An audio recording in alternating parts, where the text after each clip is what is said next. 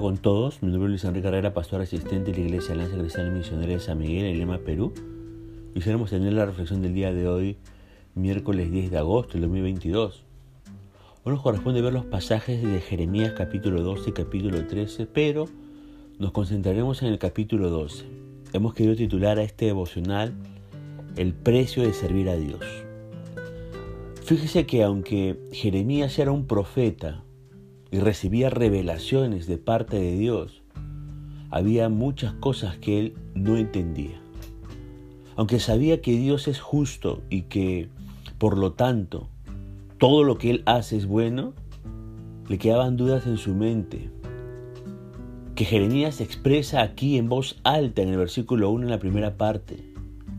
La pregunta en la mente del profeta es, ¿por qué es prosperado el camino de los impíos? Y tienen bien todos los que se portan deslealmente, dice el versículo 1 en su segunda parte. Es la misma pregunta que se hacía Job en el capítulo 12 de su mismo libro, en el verso 6, y el salmista en el Salmo 73, a partir del verso 3 al 28. Está hablando Jeremías aquí de los varones de Anatot, quienes habían conspirado contra él. Fíjese lo que dice el verso 6. Y vea también el capítulo del de ayer, Jeremías capítulo 11, verso 21 al 23. Jeremías sabe que Dios los había prosperado, porque el verso 2 dice, los plantaste y echaron raíces, crecieron y dieron fruto. Sin embargo, en vez de honrar a Dios, sus corazones estaban lejos de Él, dice el versículo 2. Y el profeta Isaías, había notado lo mismo más de un siglo antes. Fíjese Isaías 29, 13. Y el Señor cita sus palabras en Mateo 15, 8, hablando de los fariseos, ¿no? Allá en el Nuevo Testamento. Pero también vea Ezequiel capítulo 33, verso 31. En medio de esta situación tan tensa y difícil, Jeremías pone su confianza en Dios y exclama en el verso 3, en la primera parte, pero tú, oh Jehová, me conoces, me viste y probaste mi corazón para contigo. Ahora, qué bueno es saber que Dios nos conoce, ¿verdad? No solo nos, entre comillas, conoce intelectualmente, sino que nos ama. Tiene una relación personal con nosotros y somos de Jesucristo. Y fue sobre la base de esa relación personal que Jeremías disfrutaba con Dios, que él tuvo la confianza para decir en el verso 3, arrebátalos como abejas para el degolladero y señálalos para el día de la matanza. Mire, Jeremías no estaba buscando venganza personal. Su interés era el bienestar del pueblo de Dios. Fue por culpa de personas como los hombres de Anatop que la tierra de Judá iba a quedar abandonada, dice el verso 4. Por eso Jeremías le pide a Dios que lo juzgue. Ese juicio sería simbólico del mayor juicio que pronto vendría sobre todos los habitantes de la tierra. Dios le responde a Jeremías diciendo en el verso 5, si corriste con los de a pie y te cansaron, ¿cómo contenderás con los caballos? Es un razonamiento de menor a mayor. Lo que quiere decir es, si la amenaza de los hombres de Anatot te ha desequilibrado emocionalmente, ¿cómo lo aguantarás cuando veas a los soldados de Babilonia ingresar a Jerusalén y saquear la ciudad? Y luego añade en el versículo 5 en la segunda parte, si en la tierra de paz no estabas seguro, ¿cómo harás en la espesura del Jordán? Diciendo, en otras palabras, si en Anatot no estás seguro, ¿Qué será de tu vida cuando Babilonia ataque a Jerusalén y te encuentres y te encuentres en la espesura del Jordán, entre comillas, rodeado de, entre comillas, leones rugientes y toda clase de amenaza? Ve usted Jeremías 49, 19 y Jeremías 50, 44. Al hablar así, Dios le estaba preparando a Jeremías emocionalmente para el impacto que la destrucción de Jerusalén tendría sobre él. Y Dios concluye advirtiendo a Jeremías que el peligro no era solo de sus vecinos en Anatop, sino de sus propios familiares. Miren lo que dice el verso 6, ¿ah? porque aún tus hermanos y la casa de tu padre, aún ellos se levantarán contra ti. Por eso Dios le aconseja en ese mismo verso 6, no los creas cuando bien de ti hablan. Qué triste para Jeremías, ¿no? Ver esa realidad que hasta su propia, a su propia familia se vuelve contra él. Al igual que ocurrió con Oseas un siglo antes, hay un paralelo entre la experiencia de Dios y la de su siervo el profeta.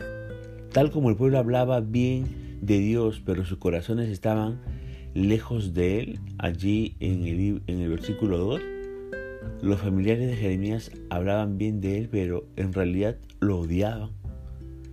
En Jeremías se cumplió el principio que el Señor establece en Juan capítulo 15, verso 20. Si a mí me han perseguido, también a vosotros os perseguirán. Ahora pensemos y reflexionemos un momento en los que hasta aquí hemos dicho, mire, es un privilegio servir a Dios, ¿verdad? Desde luego que sí.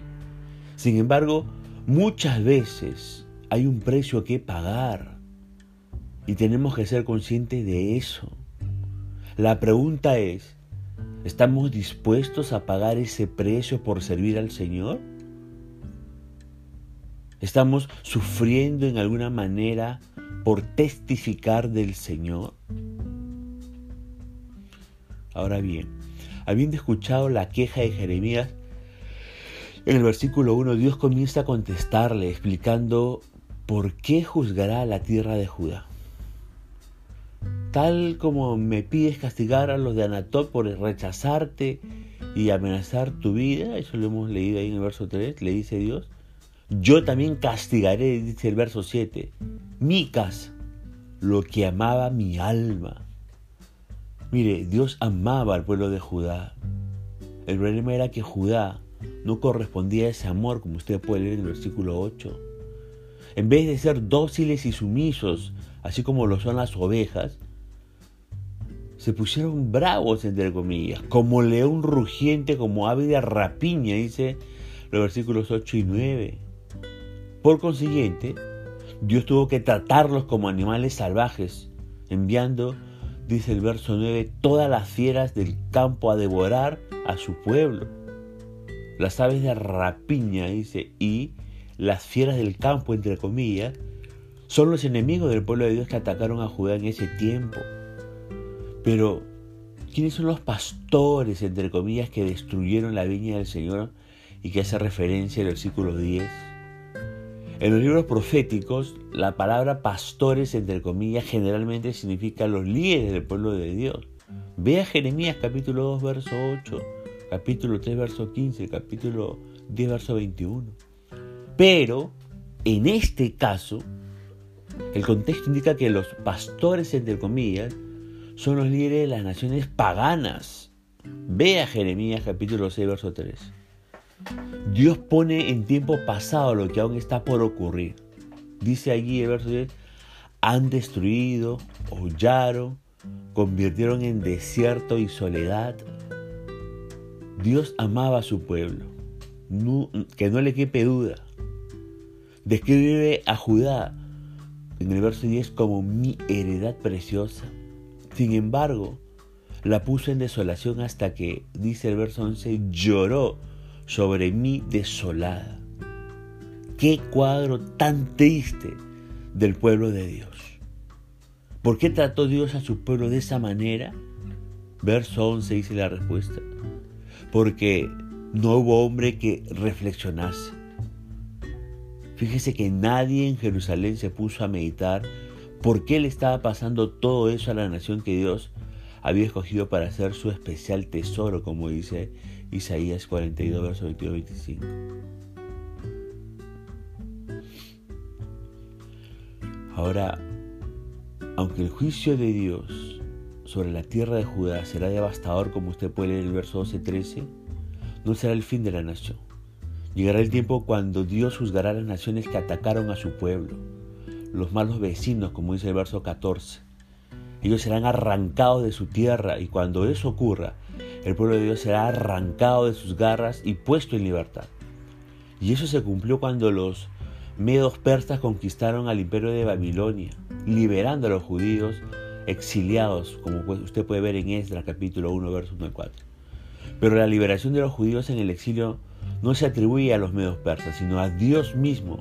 Él dice en el verso 15, volveré y tendré misericordia de ellos y los haré volver cada uno a su heredad.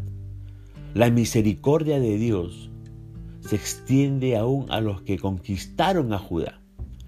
Dios promete que si ellos, ante el juicio de Dios, dice el verso 6, aprendieren los caminos de mi pueblo, ellos serán prosperados en medio de mi pueblo. Cuán amplia es la gracia de Dios y cuán benéfica es la presencia del pueblo de Dios. Como Dios prometió a Abraham, en ti serán benditas todas las naciones de la tierra. Esta promesa se cumplió, no tanto en la conversión de muchos prosélitos al judaísmo, sino en la conversión de muchos gentiles al Evangelio. Fíjese que la iglesia es la luz del mundo, dice las Escrituras, no el Nuevo Testamento.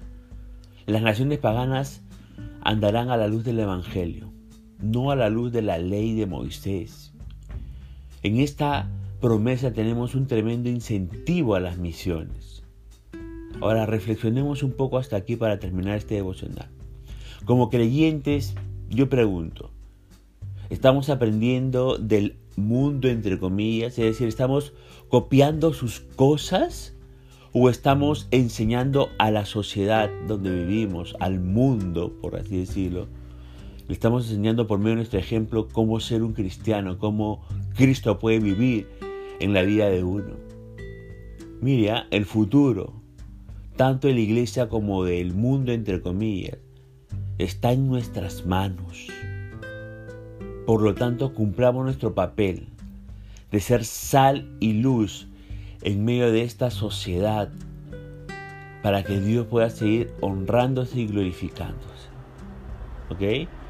Y recordemos también que servir a Dios tiene un precio grande. La pregunta es si estamos dispuestos a pagar ese precio. Yo espero que sí. Punto final para devocionar el día de hoy, diciendo que la gracia y misericordia de Dios sea sobre su propia vida, conmigo será mediante hasta una nueva oportunidad y que el Señor le bendiga.